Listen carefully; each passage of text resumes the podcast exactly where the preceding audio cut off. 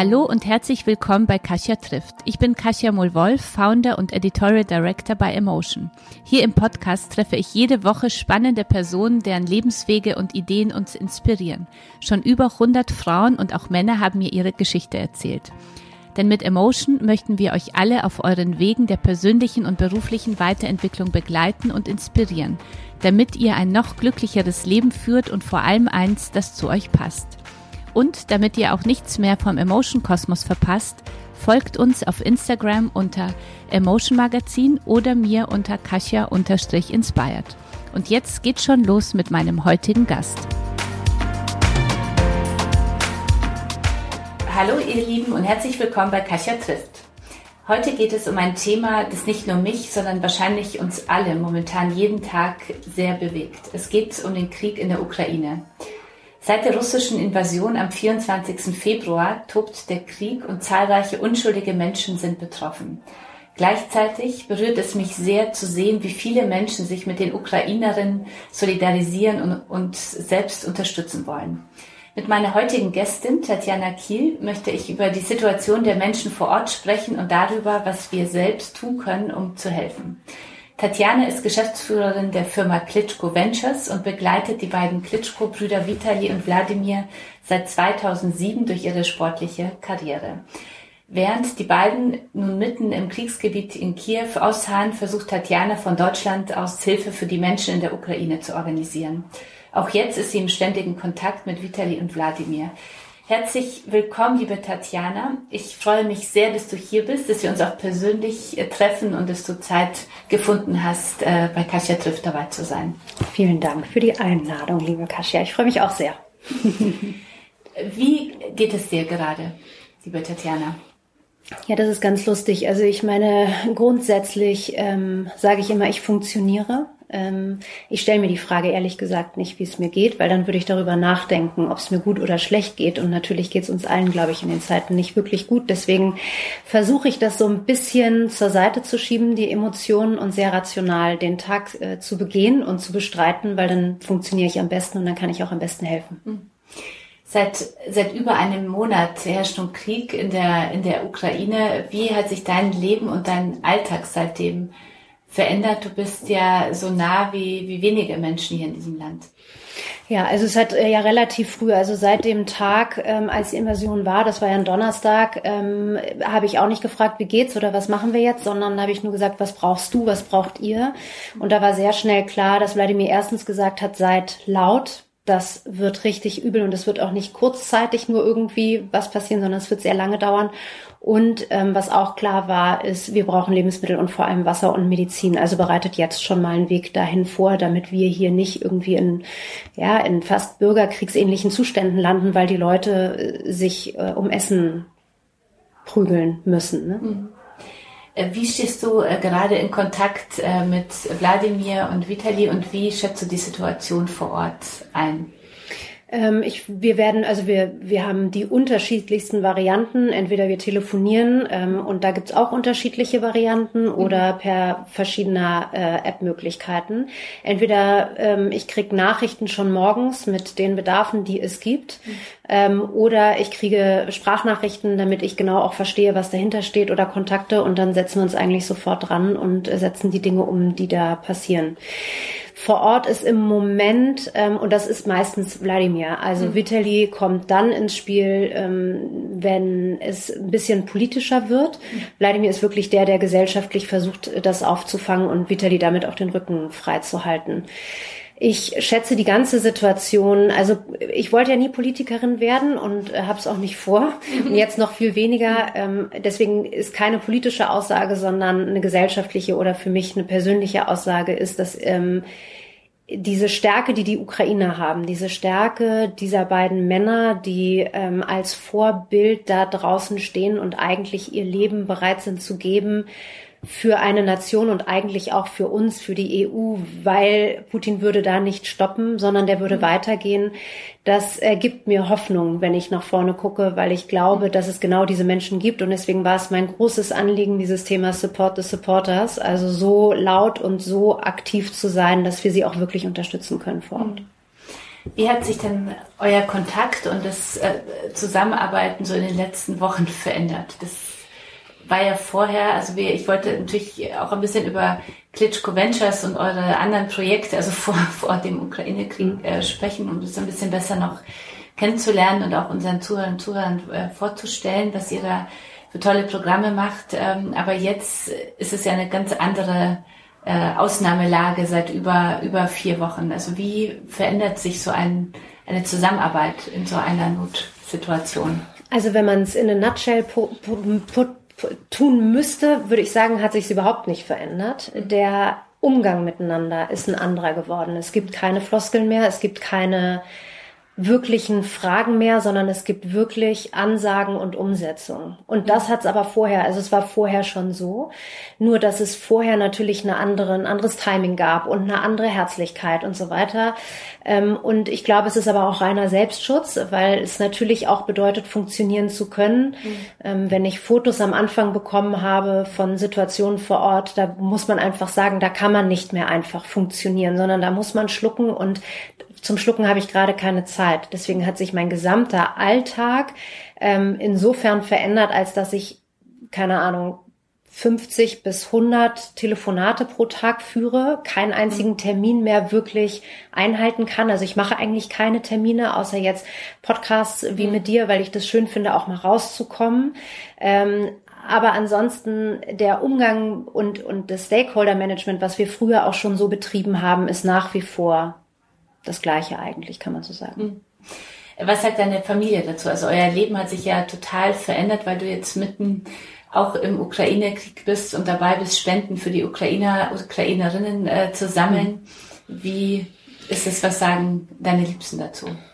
Also ich glaube, es hat sich keiner die Frage gestellt, macht, macht sie das jetzt oder macht sie das nicht, sondern mhm. das war sofort klar, wir unterstützen sie auch da drin. Mhm. Ich sage meiner Tochter oft, also ganz am Anfang, die ersten zwei Wochen ging es mir emotional wirklich schlecht, weil ich nicht wusste, ob ich morgens aufwache und eine Nachricht bekommen habe oder nicht. Also das mhm. heißt, ich habe keine zweieinhalb Stunden am Stück mhm. geschlafen. Ähm, Trotzdem ist das Adrenalin natürlich so da, dass man ganz klar sagen muss, es geht einem ja deswegen, also man ist ja nicht müde oder so. Mhm. Ich, also müde bin ich seit äh, 42 Tagen nicht mehr. Ich könnte jetzt aber nicht sagen, dass ich viel geschlafen habe, mhm. ne, sondern das ist natürlich so. Und das merkt man irgendwann schon körperlich. Deswegen gönne ich mir diese Ruhepausen, zumindest insofern, dass ich auf jeden Fall den Abend immer mit meiner Tochter und mit meiner Familie habe, wenn Wie ich hier ist bin. Deine Tochter jetzt? Neun. Neun. Ah. Ja, und die mhm. versteht das alles. Ne? Also mhm. die ähm, ist da voll mit drin und die weiß auch, dass sie manchmal wütend sein darf, weil ich einfach zu wenig Zeit habe. Aber sie weiß auch, wofür ich das tue weil sie natürlich auch äh, die gesamte Familie und das Konstrukt auch hinter Wladimir und Vitali so gut kennt. Mhm. Wie erklärst du deiner Tochter jetzt, was da draußen passiert? Also ich frage auch als äh, selber auch als Mutter, ich habe ja auch eine Tochter, die ist jetzt zehn Jahre gerade geworden und und die äh, wird, finde ich, super mit Logo aufgeklärt. Ja. Also kann ich allen Zuhörern und Zuhörern nochmal ans Herz legen. Also Logo TV schauen ist wirklich sehr klar. Also Logo TV erklärt ja sehr komplizierte Sachverhalte verständlich. Aber trotzdem äh, weiß ich, also meine Tochter, wenn sie jetzt die Nachrichten hört, jetzt heute von Gräueltaten etc., also wie erklärst du deiner Tochter, was da passiert ist und was da gerade passiert und warum unschuldige Menschen ihr mhm. Leben lassen? Ähm, also ich versuche es ihr von den positiven Attributen zu erklären. Ich versuche zu erklären, warum Freiheit für mich so wichtig ist. Und ich versuche zu erklären, was Freiheit für uns bedeutet. Und ich glaube, am Anfang, die erste Woche, hat sie immer gesagt, ja, frei wäre ich ja, wenn ich alles machen dürfte, was ich möchte. Aber das darf ich ja gar nicht, Mama. Ähm, und dann fangen wir an zu diskutieren und sagen, soll ich dir mal erzählen, wie, die, wie das Freiheitsbild der Ukrainerinnen gerade aussieht oder der Kinder oder was da passiert und welche Entscheidungen die treffen müssen und wie wenig selbstbestimmt sie am Ende Ende sind. Und dann versteht sie sehr schnell ähm, tatsächlich, und sie hat mir ihr Tagebuch gezeigt, und es war ganz süß, weil sie das reingezeichnet hat, ohne mir zu zeigen. Sie mhm. hat Hamburg gemalt mit, mit der Elbe und blauem Himmel und so weiter und ähm, also blau, gelb und so, mhm. also eigentlich ukrainische Farben. Mhm. Und dann hat sie unten die Ukraine oder Kiew gemalt und es war nur schwarz und rot und Bomben mhm. und so weiter. Mhm. Das heißt, offensichtlich, war mir gar nicht so bewusst, aber offensichtlich habe ich ihr schon sehr viel früher, auch vor dem Krieg, war ja klar, vier Wochen vorher hat Wladimir mhm. schon gesagt, da wird was passieren, ich komme jetzt erstmal nicht. Mhm. Das heißt, ähm, das nimmt, nehmen die Kinder auf. Ne? Ich glaube, mhm. es ist eine Frage, wie man es erklärt und ich versuche immer über das Positive zu kommen und was man einem nehmen kann und was einem dann eigentlich fehlt.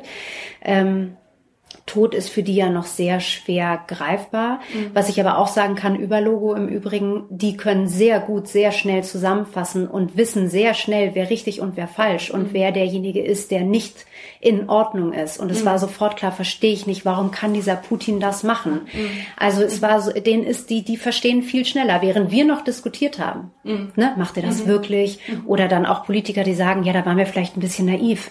Da, also habe ich schon den Kopf geschüttelt. Ja.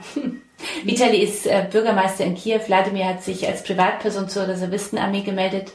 Äh, sie beide wollen für ihr Land kämpfen und zeigen, dass sie, wie du gesagt hast, äh, auch ihr Leben dafür riskieren würden. Also das ähm, ist ganz offensichtlich.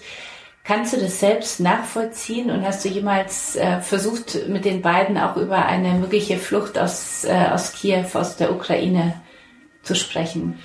Was also, ja sehr naheliegend mhm. wäre. Ja. Also seit Krieg reden wir über nichts, was äh, offenbaren könnte, wo sie sind, was sie vorhaben mhm. und wo sie sich befinden. Ne? Das ist zu gefährlich. Mhm. Also, also das können wir gar nicht. Mhm.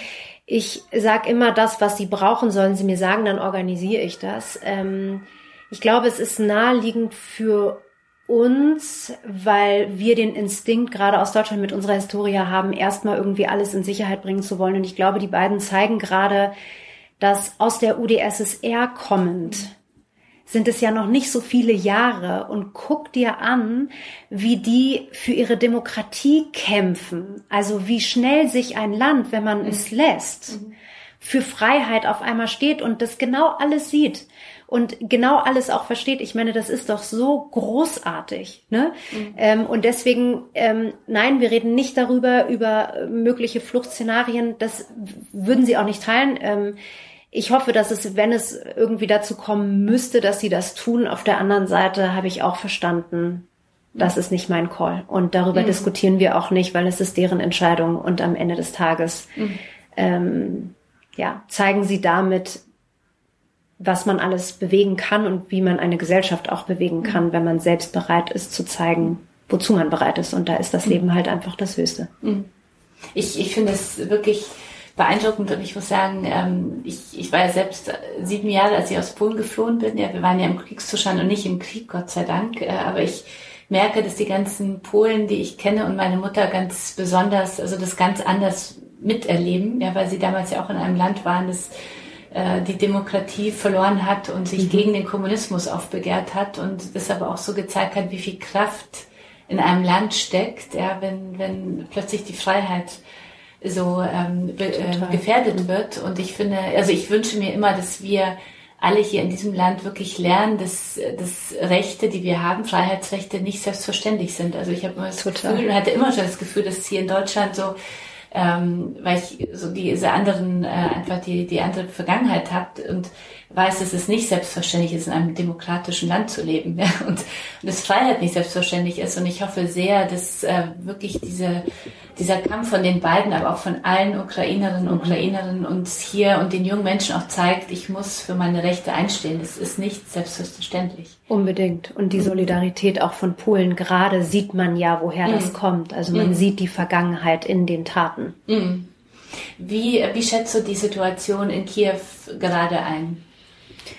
Du meinst, dass jetzt sich die Truppen zurückziehen? Mhm. Ähm, also ich habe nur eins gelernt, ähm, das, was Putin sagt, dann tut er das Gegenteil. Und deswegen mhm. traue ich da im Moment gar nichts und niemandem, wenn man sich anguckt, was er da gerade im Süden und im Westen, äh, im Osten macht, sorry. Mhm. Da, also da bei den Bildern alleine fällt einem schon nichts ein. Da kann man ja die Augen kaum zumachen, mhm. äh, ohne Albträume zu bekommen. Hast du, hast du Hoffnung? Ich habe Hoffnung. Mhm. Ich habe Hoffnung, weil der Krieg viel länger gedauert hat, als Putin dachte, ähm, weil er niemals mit dem Widerstand gerechnet hat, ähm, weil es in Kiew alleine 20, über 20 Prozent Frauen gibt, die äh, mitkämpfen. Ähm, und zwar, und ich glaube, das ist auch mal eine Frage der Perspektive, ne, was du vorhin auch über die Polen und so gesagt mhm. hast. Am Ende des Tages ähm, keine Frau lässt da ihren 18-jährigen Sohn alleine oder Enkel. Mhm. Keine. Mhm. Sondern dann unterstützen sie eher noch. Mhm. Ähm, und ich glaube, das ist so, selbst die schwangeren Frauen tun das. Ich weiß nicht, was passieren würde, wenn das bei uns passiert und mhm. hoffentlich müssen wir nie drüber nachdenken. Aber ich glaube, es ist so wichtig, sich in diese Kriegsberichterstattung, das versuche ich gerade eher die weiblichen Sichten anzugucken. Von den Geschichten gibt es viel zu wenig, weil am mhm. Ende des Tages ist in Kiew sind es die Frauen, die das alles, ähm, die Stadt auf den Beinen halten. Es gibt auf einmal Cafés, die wieder aufgemacht werden, weil, mhm. ähm, weil die Frauen denken, ein bisschen Normalität und die wissen, dass sie als erstes wahrscheinlich abgeknallt werden, wenn die da mhm. irgendwie so offen rumstehen. Es gibt die Fabriken, es gibt die Krankenhäuser. Ähm, also in Deutschland ist Kriegsberichterstattung extrem männlich. Ich mhm. weiß ehrlich gesagt nicht, wo es herkommt. Da versuche ich gerade dran zu arbeiten. Mhm. Weil ich schon glaube, dass wir Frauen über andere Geschichten getriggert werden. Und wenn wir Beispiele hören, die da passieren, vielleicht auch nicht unbedingt die Augen zu machen, weil die Bilder so schlimm sind, sondern weil uns die Geschichten so berühren, weil wir vielleicht auch ein ähnliches Kind im ähnlichen Alter mhm. haben oder eine Mutter im ähnlichen Alter oder einen Vater oder wen auch immer. Mhm. Ihr habt ja gemeinsam also die Initiative We Are All Ukrainians ins Leben gerufen. Magst du uns ein bisschen mehr darüber erzählen? Wir wollen ja unbedingt mit diesem Podcast, und dazu möchte ich jetzt schon alle Zuhörer und Zuhörer aufrufen, äh, euch unterstützen und ähm, was versteckt sich dahinter? Also wir haben äh, gestartet mit unterschiedlichen Überlegungen und haben dann sehr schnell gemerkt, dass es sich immer wieder auf vier wesentliche Punkte zusammenführen lässt. Mhm. Also das erste ist, dass wir in sehr großem skalierbaren Ziel Güter rüberbringen, das auch mit der Deutschen Bahn und das mit großen Partnern. Ja. Jeder, der ein Unternehmen hat und der die Möglichkeit hat, Essen, Getränke und medizinische Güter ähm, mindestens einen LKW voll, das ist halt wichtig. Ansonsten kriegen wir es tatsächlich auch gar nicht mehr äh, selbst gepackt. Dann die schaffen wir rüber. Die schaffen wir im Moment tatsächlich auch nur nach Kiew und Kharkiv, weil das ähm, einfach so unübersichtlich geworden ist mit der Deutschen Bahn und das ist halt schon toll, ne, dass sie jetzt mhm. auch direkt in die ins Land reinmachen und auch da nochmal die Schienennetze sind nicht gleich. Mhm. Also wir jetzt gar nicht darüber äh, sprechen, wie kompliziert und wie komplex es aufzubauen mhm. ist, dass die natürlich in der Ukraine eher Lokführer haben, die dann auch aus der Ukraine kommen. Also es ist ein, ähm, ich lerne viel, es mhm. ist ein spannendes Thema, weil es wirklich hochgradig emotional ist, wenn man denkt, man kann einfach helfen. Also das ist mhm. sozusagen der erste Part, den wir seit Tag eins umsetzen. Der mhm. zweite ist, dass wir versuchen, sehr gezielt ähm, entweder mit Unternehmen oder mit größeren Institutionen ähm, mindestens 100 Menschen an einen Ort zu bringen. Und wir waren am Anfang in Polen und haben versucht, dort 100 Leute in einen Bus mhm. zu bekommen. Und das war wirklich schwierig. Du hast äh, Polen, du hast Ukrainer, du hast Deutsche. Das ist alles völlig unübersichtlich. Also sind mhm. wir vor allem nach Berlin gegangen, da wo die Schlepperbanden besonders äh, aktiv mhm. sind. Und das geht für mich rein wertetechnisch gar nicht. Also mhm. das haben wir dann gemacht und die ähm, unsere Leute haben dann wirklich äh, also immer einen Bus voll gemacht und dann an einen Ort gebracht. Das heißt, mhm. die werden aber von A bis Z im gesamten Prozess einmal begleitet und okay. wissen dann auch, wo sie hin müssen. Das dritte und das ist, kann man dann über Spenden unterstützen. Ähm, nee, das kann man unterstützen, wenn man Plätze hat. Aber eben nicht nur für einen Monat bitte und auch nicht für zwei, weil das schaffen wir okay. nicht, sondern wir haben wirklich ähm, von 60 bis wir hatten schon 1000. Mhm. Und dann werden Sonderzüge auch eingesetzt und mhm. so. Und dann kann man aber alle von dem einen Platz zu dem anderen und sie bleiben alle zusammen. Okay. Also wir glauben daran, dass dieses Zusammensein, das zeigt ja auch die Wissenschaft, mhm. ähm, das Zusammensein ist wichtig für die. Mhm. Ähm, das Zusammenbleiben auch. Äh, das dritte ist, dass wir dann ein Spendenkonto eingerichtet haben, weil wir gemerkt haben, ähm, dass es für Deutsche nicht einfach möglich ist, in die Ukraine zu spenden. Nicht nur, weil es keine Spendenquittung gibt, sondern weil es wirklich teilweise die Banken gar nicht äh, ohne weiteres machen. Und deswegen haben wir ähm, äh, eine Stiftung gefunden, mit der wir schon sehr lange zusammenarbeiten und die die Ukraine auch total unterstützt. Und mit denen haben wir ein Unterkonto eingerichtet. Ähm, und jetzt können wir, weil wir wissen, dass eine Krankenschwester 360 Euro äh, im Monat bekommt, können wir sehr genau sagen, was passiert denn mit dem Geld, was ich persönlich reingebe, was bedeutet das eigentlich umgesetzt, was bekommen die Leute. Ehrlicherweise ähm, bin ich da auch noch an anderen Lösungen dran, weil es nicht sein kann, dass wir jetzt äh, Krankenschwestern finanzieren. Mhm. Aber so ist gerade die Realität. Das tun wir gerade. Das mhm. versuchen wir gerade. Und das vierte ist, ähm, eine Art Influencer-Kampagne. Also wir glauben ja, dass Influencer die sind, die ganz viele Follower haben. Und ich sage immer, das stimmt nicht, sondern jeder Einzelne zählt und jeder Einzelne kann zeigen, dass er Haltung beweisen mhm. möchte. Dazu gehört zum Beispiel der Pulli. Der Pulli, ähm, den äh, sehen alle Zuhörer und Zuhörerinnen auf unseren, äh, bei unserem Beitrag unter emotion.de slash Tatjana-Kiel. Sehr schön.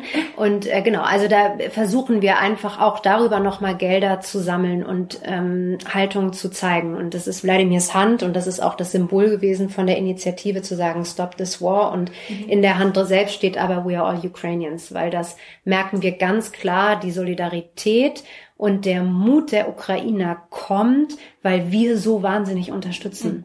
Also die spüren das und deswegen ist es egal, ob man Influencer ist oder nicht, sondern jeder hat einen Impact, den er leisten kann.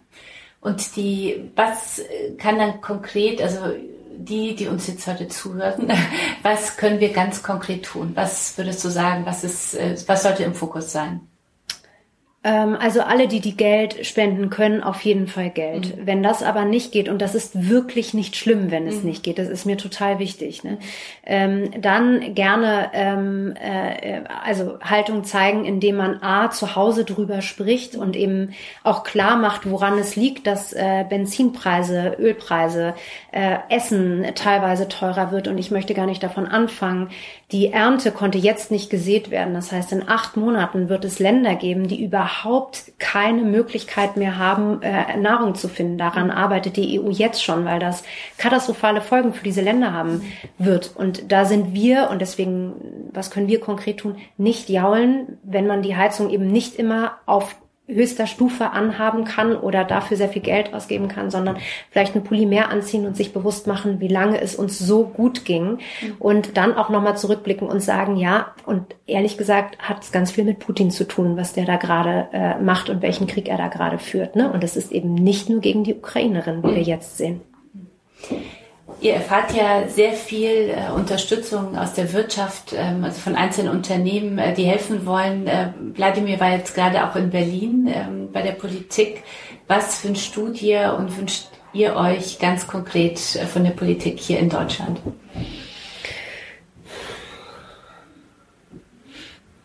Also ich hatte es ja vorhin schon gesagt, so richtig Politikerin wollte ich nie werden. Ne?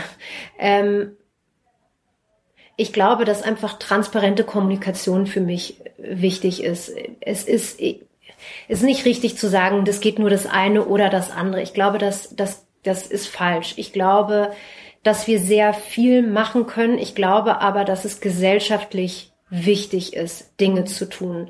Und das fängt mit jedem Einzelnen von uns an und ist nicht immer die Schuld der Politik. Und das heißt nicht immer den Finger darauf zu zeigen, sondern selbst aktiv zu werden. Das wäre meine Message. Mhm. Die, ähm, wie, wie schätzt du die, die Situation jetzt ein mit den ganzen, äh, mit den ganzen Versuchen äh, zwischen der Ukraine und Russland wirklich äh, eine Lösung zu finden? Hast du da, da Hoffnung? Wie, wie schätzt du das Ganze ein? Naja, ich meine, weißt du, beim ersten Versuch ähm, haben sich ja alle, haben alle schon gedacht, oh Gott, wer fährt denn da jetzt hin? Da wird der mhm. sofort abgeknallt. Ähm, äh, und so, ich meine, am Ende wurde nicht die, die Person abgeknallt, aber dann mhm. wurde ja genau zu dem Zeitpunkt schlimmst bombardiert. Mhm. Also das heißt, dass ich traue Putin überhaupt nicht über den mhm. Weg. Und es tut mir für ganz viele Russen total leid, weil ich auch mitbekomme, wie wirklich die Leute versuchen zu fliehen und sie nicht einfach rauskommen. Also es gibt ja ganz viele Menschen, die das schon verstanden mhm. haben, dass das mhm. alles nicht so richtig ist und dass sie das auch nicht wollen. Ähm, und ich meine, wie mutig sind die Russen, sich auf die Straße zu stellen oder die Frau in der, ne, äh, im Hintergrund mit einem Schild aufzutauchen. Also ähm, diesen Mut wünsche ich mir für uns auch so ein bisschen, ne? dass wir auch in diesen, in diesen Mut reingehen und wirklich auch diskutieren, wenn wir merken, dass jemand anderer Meinung ist und einfach wieder, äh, ja, ein bisschen mehr etablieren, Mut auch gut finden zu wollen. Mhm. Glaubst du, äh, nochmal eine, trotzdem Rückfrage zu den Russen, es wird ja so viel diskutiert, man kann sich das so immer, also heutzutage, wir leben in einem Social Media Zeitalter, überhaupt nicht vorstellen, dass ich in Russland leben kann und falsch informiert werde. Glaubst du, das ist wirklich so? Und ja. Ja, das glaube ich. Also wir haben ja tatsächlich ähm, über, äh, wie hieß das, ähm, hier das Dating-Portal, gab es mehrere. Das war die einzige Möglichkeit, um sich Messages noch hin und her zu schicken, mhm. weil äh, Facebook, ähm, ich glaube, am Ende, es war noch äh, TikTok war, glaube ich, mhm. eine längere Zeit noch auf, aber ist ja alles sofort gesperrt worden. Mhm. Also der macht das schon ähm, für sich richtig. Ne? Mhm. Ähm, und das ist ja das Schlimme, dass eigentlich wollen wir ja alle Meinungsfreiheit und so mhm. weiter. Das heißt aber auch, dass man sich ganz viele Dinge und unterschiedliche Perspektiven angucken muss, um mhm. sich selbst irgendwie zu verorten und zu sagen, das ist jetzt meine Wahrheit. Ne? Mhm. Die Möglichkeit kriegen die da drüben definitiv nicht. Es mhm. gibt nur schwarz oder weiß. Und ich merke auch, wenn man mit Ukrainern, äh, Ukrainerinnen spricht, äh, dass man auch verstehen muss, dass wir die Russen feiern, die auf die Straße gehen und unter, also unter mhm. eigenen Lebens, äh, auch, äh, sag ich mal, das Leben riskieren, äh, mhm. auf die Straße zu gehen. Auf der anderen Seite gibt es natürlich auch viele Russen, die in der Ukraine äh, Menschen umbringen und, mhm. und dass man auch nicht da so offen über dieses Thema sprechen kann. Also das ist mir aufgefallen auch. Aber verrückterweise, wenn du dir anguckst, die jungen Russen wissen ja nicht mal, dass sie in der Ukraine sind. Mhm. Das heißt, es, auch das ist eine Frage der Perspektive und du mhm. müsstest jeden Einzelnen beleuchten. Warum sage ich, dass die Russen mutig sind? Weil sie könnten sich auch einfach machen ne? in mhm. dem Land, in dem, also so, und sie machen darauf aufmerksam. Mhm. Und ich glaube schon, dass es einfach wichtig ist, für sich eine Entscheidung zu treffen und dann da auch hinterzustehen. Egal, was die Konsequenzen sind. Und die Konsequenzen in Russland auf die Straße zu gehen, sind nicht schön. Aber ich glaube, dass da auch, ein, also es ist meine Hoffnung, auch kommt natürlich aus Polen, Polen kommt, ja, und so äh, wissen, wie stark, äh, also wie viel Macht eine Kraft, äh, ein Volk hat. Also das mhm. sehen wir in der Ukraine, aber ich hoffe auch sehr, dass die Russen doch irgendwann auch von innen heraus äh, ihren Beitrag noch viel stärker dazu leisten werden, dass, dass es doch ein positives Ende von dem ganzen Konflikt gibt für die Ukrainer, Ukrainerinnen. Definitiv. Also ich mhm. glaube, das wäre die einfachste Lösung. Ne? Mhm. Ja. Kommen wir zu einem nochmal anderen Thema. Mhm. Du, ähm, du bist ja Geschäftsführerin von Klitschko Ventures. Ähm, kannst du für uns, für unsere Hörerinnen und äh, Hörer nochmal erklären, was das Unternehmen eigentlich macht? Ja, wie mhm. ist es zu Klitschko Ventures gekommen? Äh, du hast ja die beiden ja zuerst in der Sportkarriere begleitet. Ähm, wie ging es dann weiter und was macht ihr, was bietet ihr an? Mhm. Also äh, Vitali ist ja sehr schnell dann in die Politik gegangen und wollte da auch bleiben und Wladimir wollte das nicht, sondern Wladimir wollte im ersten Schritt schauen, wie man sein Wissen system systematisiert weitergeben kann. Und das ist für mich, jetzt wenn ich auf den Krieg gucke, mhm. ähm, unabhängig vom Krieg, ähm, total erstaunlich zu sehen, dass das, was wir gemacht haben, das, was wir dokumentiert haben, genau das ist, was er jetzt gerade lebt und was er macht. Also das heißt, wir haben eine Methode daraus entwickelt, also wir haben das Wissen systematisiert, ähm, haben uns die Situation angeguckt, wo Wladimir immer besonders äh, im, im, im Sport oder in den Situationen reagiert hat und haben daraus eine Methode entwickelt, die wir jetzt in jeglichen Formen äh, anbieten. Das heißt, immer wenn man bei Klitschko Ventures ist, hat man Face the Challenge äh, als Methode. Im Kern. Und das sind Weiterbildungsprogramme, das sind Consulting-Programme, das sind Inspirationsthemen ähm, und das sind aber auch Produkte. Ich muss äh, da jetzt doch eine Rückfrage nochmal zu Vita Divan, was sich, weil es hier immer in der Redaktion immer mal wieder äh, diskutiert wird und man sich auch gefragt hat, also warum ist er zurückgegangen? ja, seine Familie lebt ja hier in Hamburg und, und seine Kinder sind, glaube ich, ja noch in der Schule oder, oder studieren. Und äh, kannst du das nachvollziehen? Vitali damals, mhm. als er ja. in, na, ich glaube, es war andersrum. Die Familie ist erst mitgegangen. Ah, okay. Genau. Okay. Und, und das ist, ich glaube aber mehr oder weniger auch aus Sicherheitsgründen mhm. dann auch nicht mehr weiter, also wäre jetzt nicht so einfach gewesen. Okay. Und er ist wirklich, das hat er von der politischen Karriere dann so geträumt oder war das so sein? Hattest du das Gefühl, da ist er wollte, noch so eine ganz andere Karriere liegt vor ihm? Wie, wie ist so dein, du hast die beiden ja so lange begleitet.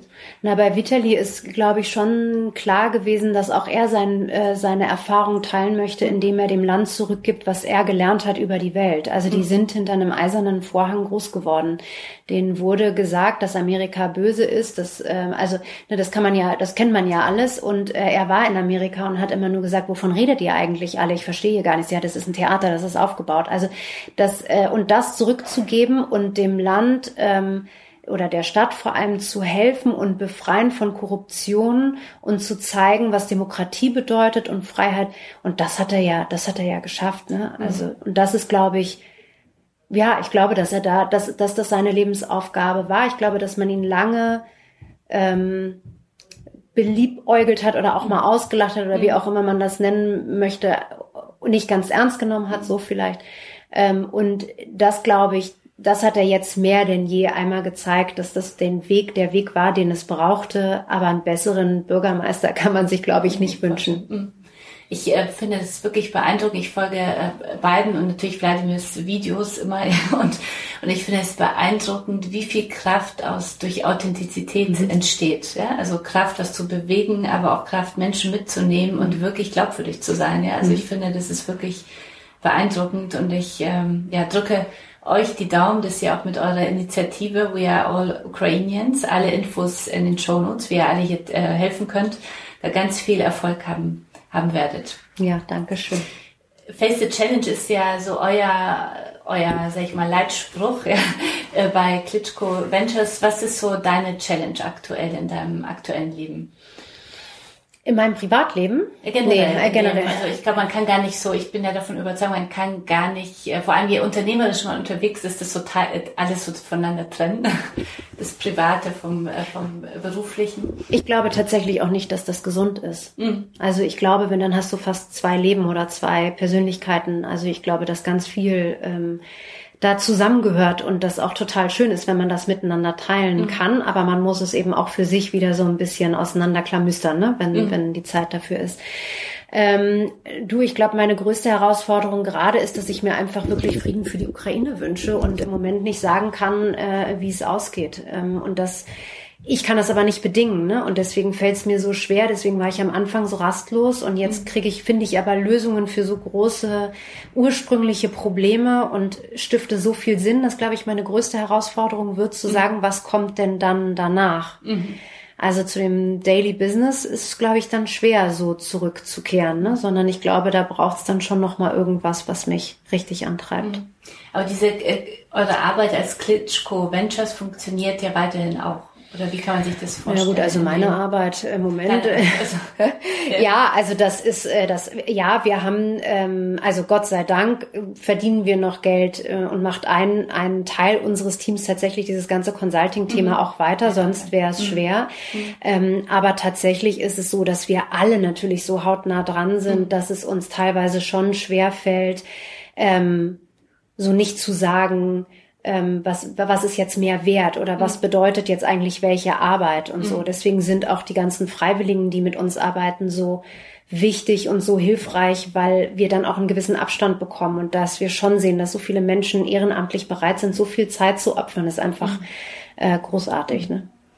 Also wir hoffen alle und sind äh, dankbar, dass die Solidar also dass der Krieg wirklich die Solidarität nochmal sehr nach vorne, nach vorne bewegt hat, weil ich hatte das Gefühl, und das sagen ja auch die Studien, dass nach Corona das Thema Solidarität ein bisschen abgenommen hat, weil jeder einfach auch erledigt ist und sich so viele Menschen auch alleine fühlen und, und es freut einen. Ich glaube, das ist, was mir persönlich auch Mut macht, zu sehen, dass der Westen da auch solidarisch steht, also schon im großen Picture, mhm. äh, die Solidarität so zu sehen, äh, die ich gar nicht so, ähm, die ich gar nicht so geglaubt hatte und dann auch im Einzelnen bei uns im, Land mhm. zu merken, wie viele zusammenhalten und, und was tun wollen.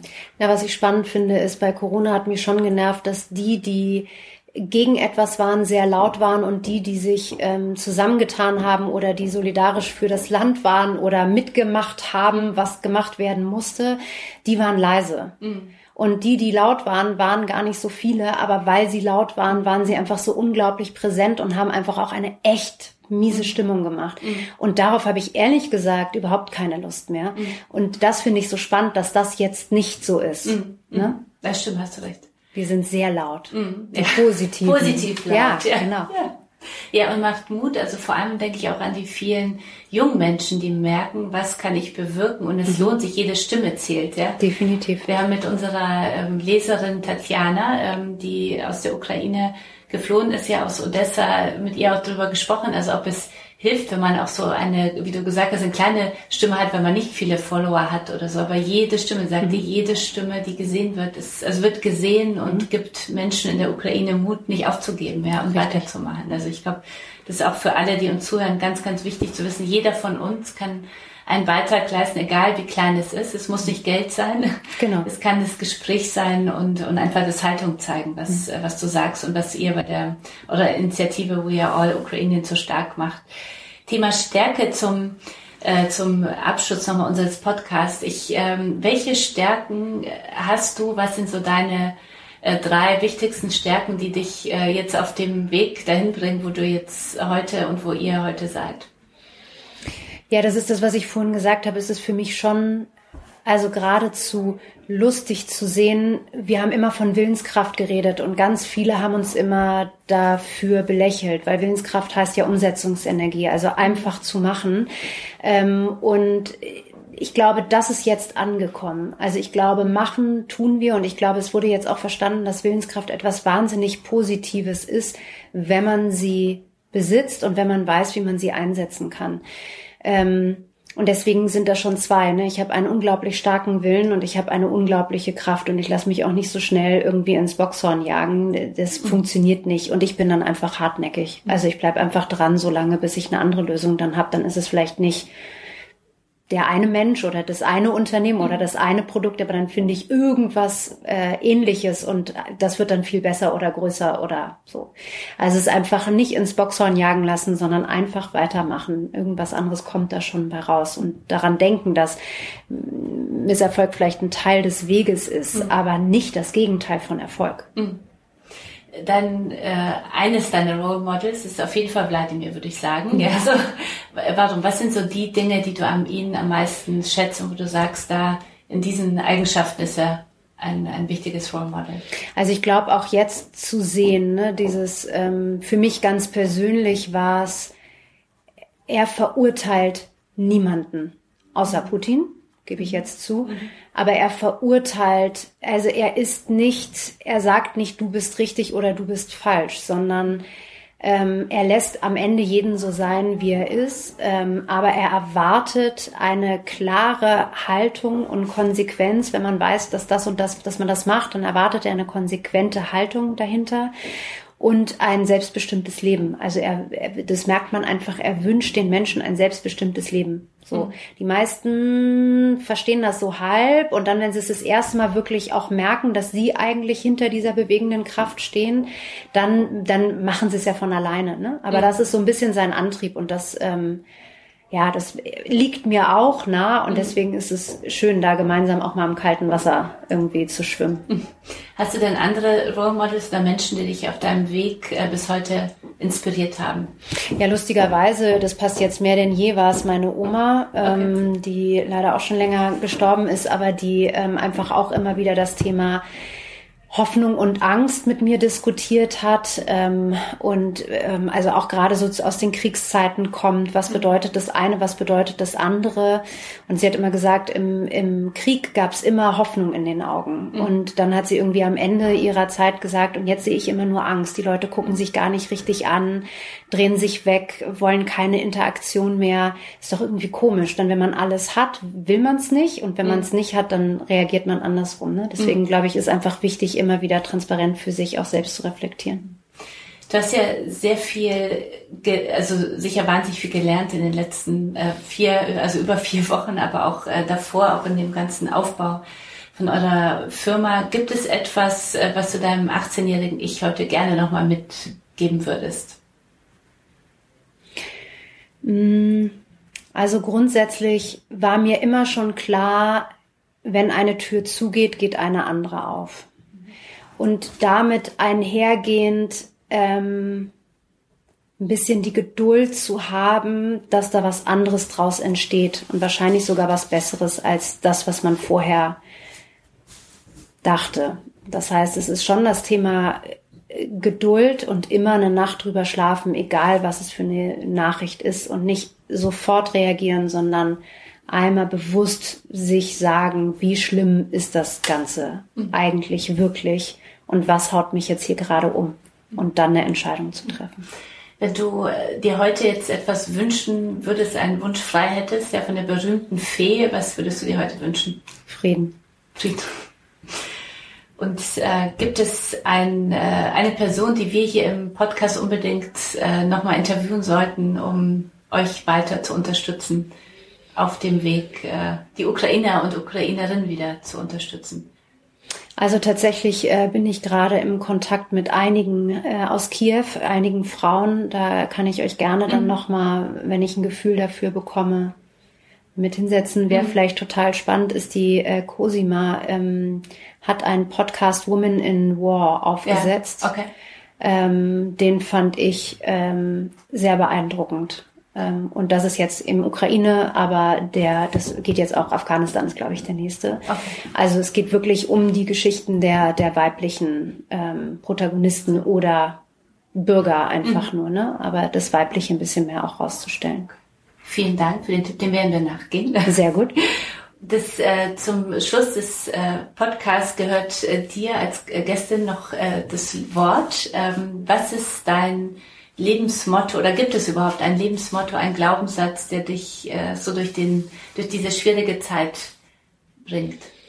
Es ist mehr denn je leider, äh, stell dich der Herausforderung und wende ihr nicht den Rücken zu, sondern das, was kommt, versucht das anzugehen, weil es der, der, der, ja, der, das wird ja sonst immer größer, ne? Also umso mehr man sich gerade zum jetzigen Zeitpunkt dagegen wehrt, ähm, umso härter schlägt es eigentlich am Ende zurück. Und das hat sich jetzt noch mal mehr bewahrheitet. Mhm. Und deswegen mache ich genau das, was da kommt. Das nehme ich genauso an und dann setze ich so.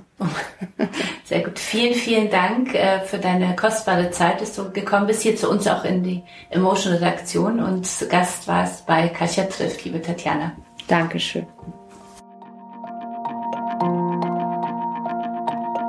Bleibt connected mit dem Emotion Kosmos und folgt uns auf Instagram, Facebook, Twitter, LinkedIn und Pinterest. Oder meldet euch für unsere Newsletter an, zum Beispiel zu meinem persönlichen auf einen Kaffee mit Kasia oder dem Working Women Newsletter meiner Kollegin Julia Möhn oder ganz neu meldet euch für Hot Bowl an, den ersten aktuellen Newsletter für Frauen. Anmeldung unter emotion.de slash newsletter. Alle Links auch immer in den Show Notes.